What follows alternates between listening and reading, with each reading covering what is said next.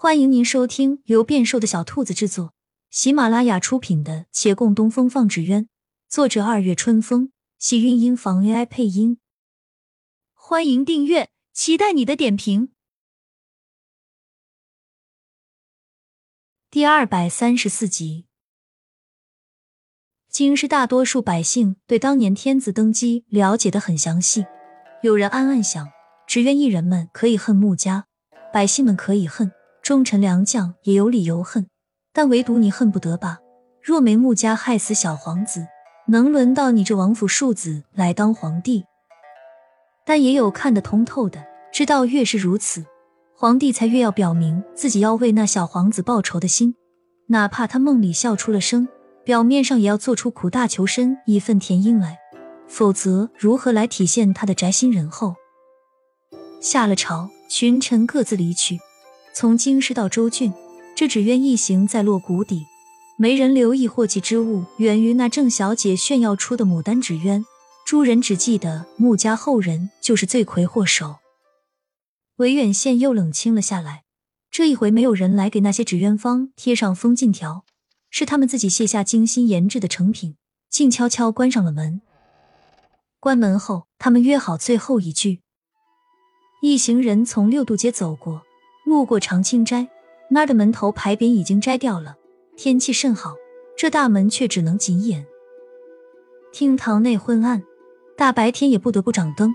骆长青坐在桌前画图纸，孟寻打旁边转了一圈，叹道：“师傅，你现在还设计这些有什么用？”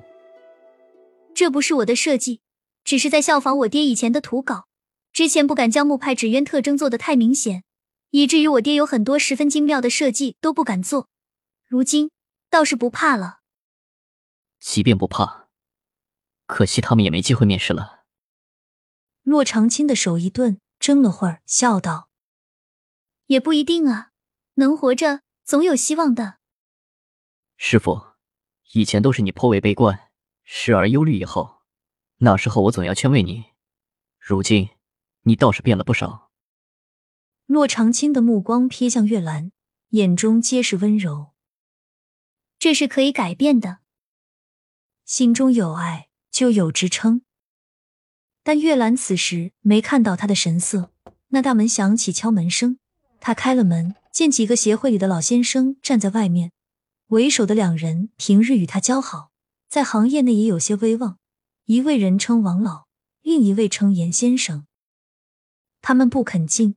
只在门外低声道：“岳公子，我等仔细想了一想，其实你给过我们很多好的提议，比如那禁忌纸鸢，你之前实实在在帮过我们。而且你虽然是那木氏的徒弟，但不算罪人。之后我们不怪你，并且前些时日多有得罪，今儿特地来给你赔个不是。”月兰愣了须臾，道歉哪里有这个必要？诸位言重了。除了来道歉，还有言语相劝。岳公子，请定要听我等一言。岳公子，你一表人才，将来必定前途无量。你趁早为自己做做打算，莫要在这女子身边耗了。我们是实在看好你，才与你说这肺腑之言。你先前在他手下学艺也就罢了，如今他这大门是绝技不能开，你再在此，只会招惹闲话，坏你往后声誉。你这大好年华，不管在何处，在哪一行都能做出一番成就的。月兰安静的看着他们，此话听起来极刺耳，可他不能生气。这些人临走前尚能想到他，还特地来与他一番嘱托，是真心实意为他好的，只不过是他们认为的为他好。他向他们躬身行了一礼，道：“多谢，也有劳各位费心，可我……”不愿走，这其中自有缘由。各位好意晚辈心领了。来人始料未及，狐疑的相互看了几番，又齐齐朝月兰看去。你有什么缘由？严先生思路活络，反应过来。可莫要说你看上了这女子。咱们这一行虽然只是个手艺营生，但还是讲究门派规矩的。月兰嘴角微勾笑意。挺起脊背，整整衣服就要承认。然而王老先他一步，嗤笑一声，冷嘲道：“那穆氏已经腹背受敌，在本行是没有立足之地了。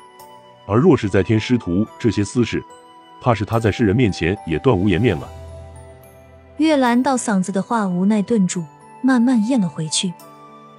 说起来，穆氏倒也不算年长，他们站在一块儿，看着竟还般配。这话说笑了吧？就算那穆氏年岁不大，也是师徒有别。这行就这样，他们要是能走到一起啊，除非咱们这些半埋黄土的人往后还能在此一聚，再相聚，不大可能了吧？岳公子，你定不是那不守规矩之人，到底因为什么原因叫你不愿离去？月兰踌躇了会儿，笑道：“等诸位重聚于此，我便告知缘由。”亲亲小耳朵们。本集精彩内容就到这里了，下集更精彩，记得关注、点赞、收藏三连哦，爱你！